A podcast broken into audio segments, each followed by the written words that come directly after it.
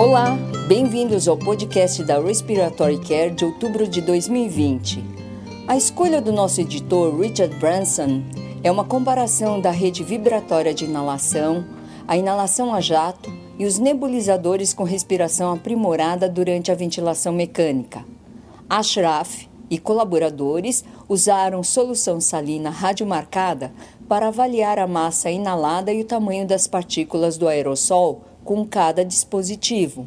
Dois nebulizadores foram colocados no lado seco do umidificador, enquanto que o nebulizador com respiração aprimorado foi colocado após o umidificador.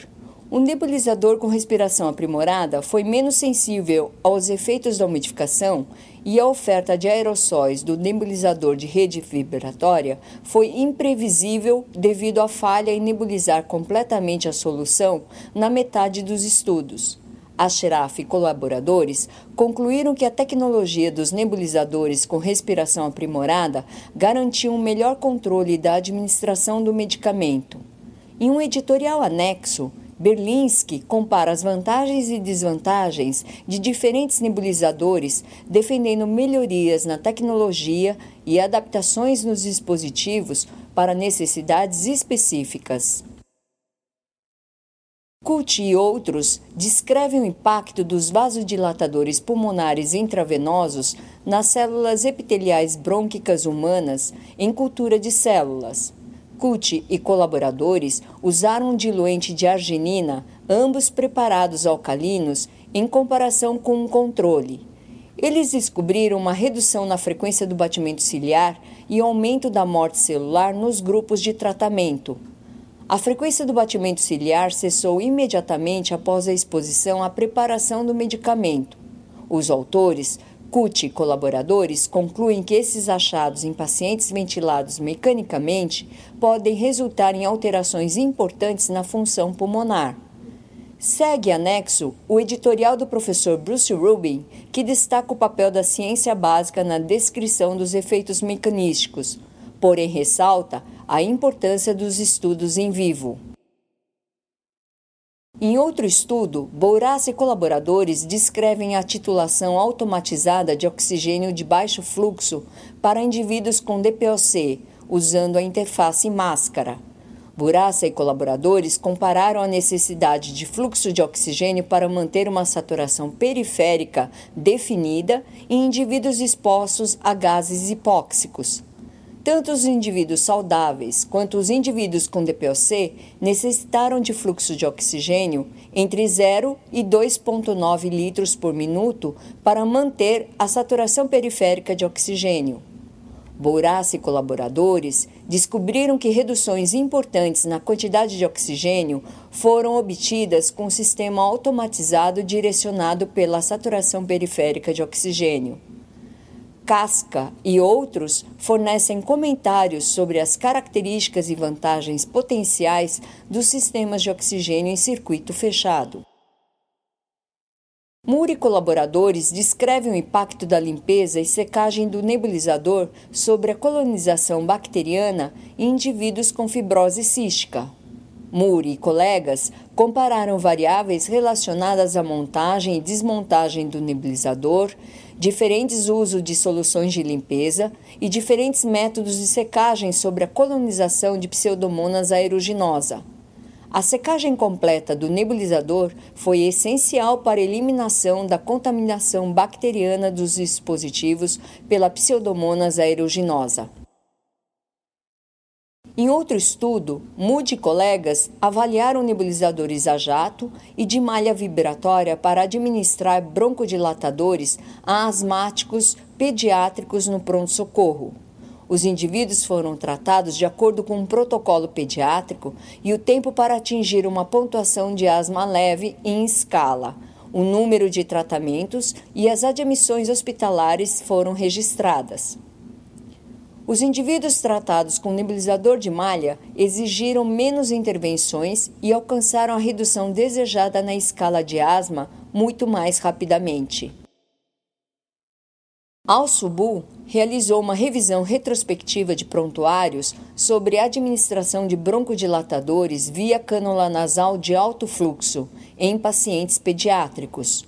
Al-Subu descobriu um aumento na frequência cardíaca durante a administração de aerossol por meio da cânula de alto fluxo em comparação com os métodos tradicionais de administração, mas sem diferença em outras medidas. A administração de broncodilatador usando a cânula de alto fluxo nasal foi viável com baixos fluxos de gases, entre 2 a 4 litros por minuto, mas a cânula nasal de alto fluxo não melhorou o conforto dos indivíduos e aumentou o tempo ao lado do leito dos terapeutas respiratórios que precisaram ficar observando o procedimento. Em um estudo observacional transversal, o CACLI e colaboradores avaliaram o impacto do gênero na técnica inalatória. As características sociodemográficas dos indivíduos, a terapia inalatória, as dificuldades relatadas pelos indivíduos e os erros relatados pelo médico na técnica inalatória foram registrados. Os erros foram comuns e as mulheres tiveram uma maior prevalência de dificuldades técnicas. A falta de treinamento sobre a técnica inalatória foi preditora de maior chance de erros. Em outro estudo, Herrera Cortina e colaboradores avaliaram a importância do peso do escarro como método para comparar as intervenções de desobstrução das vias aéreas em indivíduos com bronquiectasia. Herrero Cortina e colaboradores coletaram o escarro expectorado ao longo de 24 horas em dois dias separados, com e sem terapia de desobstrução das vias aéreas. Herrero Cortina e colegas também determinaram a diferença mínima importante na produção de escarro. Eles concluíram que, quando o peso do escarro é usado como resultado, várias outras medidas devem ser incluídas. Holley e colegas avaliaram membros do serviço pós-implantação para disfunção isolada das pequenas vias aéreas durante o teste de exercício. A disfunção de pequenas vias aéreas foi analisada quanto à associação aos parâmetros ventilatórios durante o exercício. Holley e colegas encontraram pouca concordância entre os testes usados para detectar a disfunção de pequenas vias aéreas. A adição da disfunção de pequenas vias aéreas aos testes de função pulmonar não prediz mudanças na resposta ao exercício. Em outro estudo, Ramírez e colaboradores realizaram uma revisão retrospectiva de prontuários de 30 indivíduos ventilados mecanicamente para determinar a adesão a um protocolo de oxigenoterapia. Os indivíduos da UTI clínica, submetidos ao protocolo de oxigenoterapia, experimentaram um atraso significante no desmame do oxigênio. Ramírez e colaboradores sugerem um monitoramento mais próximo e adesão ao protocolo de desmame de oxigênio para reduzir o risco potencial de hiperóxia. Em outro estudo, Green e colegas avaliaram as mudanças nas atitudes e na prática da oxigenoterapia após a implementação de uma diretriz tradicional conservadora de oxigênio. Os autores pesquisaram médicos pré e após a implantação das diretrizes. Após a implantação, 5.840 indivíduos foram admitidos em três UTIs e 101.869 gasometrias arteriais foram recuperadas. A prática real mudou com níveis gerais de oxigenação mais baixos, sendo que a mediana de 86 milímetros de mercúrio pré-diretrizes versus 77 milímetros de mercúrio pós-implementação e uma diminuição da PIP e da fração inspirada de oxigênio. Em outro estudo, Nair e Smith avaliaram uma intervenção de melhoria da qualidade em fases com o objetivo de reduzir a estubação acidental na UTI. Em uma revisão retrospectiva, Nair e Smith relataram 7,2 estubações acidentais para cada 100 dias de ventilação mecânica. O processo de melhoria da qualidade incluiu a padronização da fixação do tubo endotraqueal, o monitoramento da fixação por meio de checagens, a técnica de duas pessoas para troca de fixação do tubo endotraqueal e relatos de eventos adversos. Após o início da melhoria de qualidade, a taxa de extubação acidental caiu para 1,4 para cada 100 dias de ventilação mecânica. Em outro estudo, Calra e colaboradores realizaram um estudo retrospectivo da configuração do volume corrente em indivíduos com síndrome do desconforto respiratório agudo, estratificando os grupos com base no índice de massa corporal. Mais da metade dos indivíduos foram classificados como obesos, sendo um quinto deles atendendo aos critérios de obesidade mórbida. Os indivíduos do grupo de obesidade mórbida tiveram três vezes mais chances de receber um volume corrente maior que 8 mililitros por quilo no dia 1 de ventilação mecânica e precisaram de terapias de resgate com maior frequência. Médicos e colaboradores usaram a Amostra Nacional de Pacientes Internados para avaliar a falha da ventilação não invasiva em indivíduos com insuficiência cardíaca aguda. Em quase 280 mil indivíduos, a falha da ventilação não invasiva ocorreu em 1,5% dos casos, e essa falha foi associada ao choque cardiogênico e à parada cardiorrespiratória, resultando em uma taxa de mortalidade de 26% no grupo de falha da ventilação não invasiva versus 6% daqueles tratados com sucesso. Em outro estudo, Miller e colaboradores utilizaram um Banco Nacional de Dados para avaliar as intubações pediátricas realizadas por terapeutas respiratórios.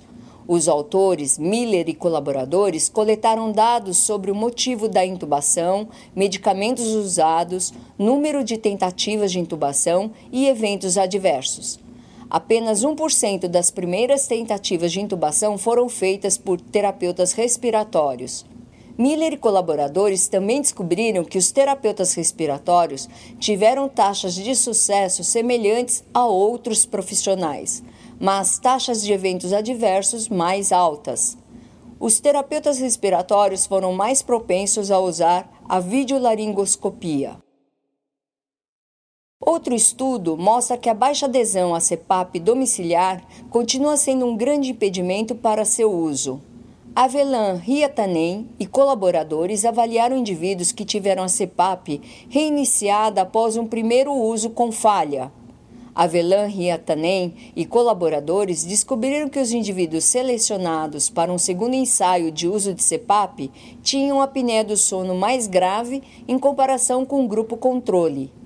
Após um ano, os indivíduos controle tiveram uma taxa de 67% de uso contínuo de CPAP contra apenas 52% dos indivíduos que tiveram o sucesso no seu segundo ensaio. A aceitação da CEPAP foi maior entre homens do que as mulheres. Silva e colaboradores avaliaram o impacto do exercício passivo precoce com ciclo ergômetro na interação paciente-ventilador. Em um pequeno grupo de indivíduos fortemente sedados, 20 minutos de exercícios passivos para membros inferiores foram seguidos por 10 minutos de descanso.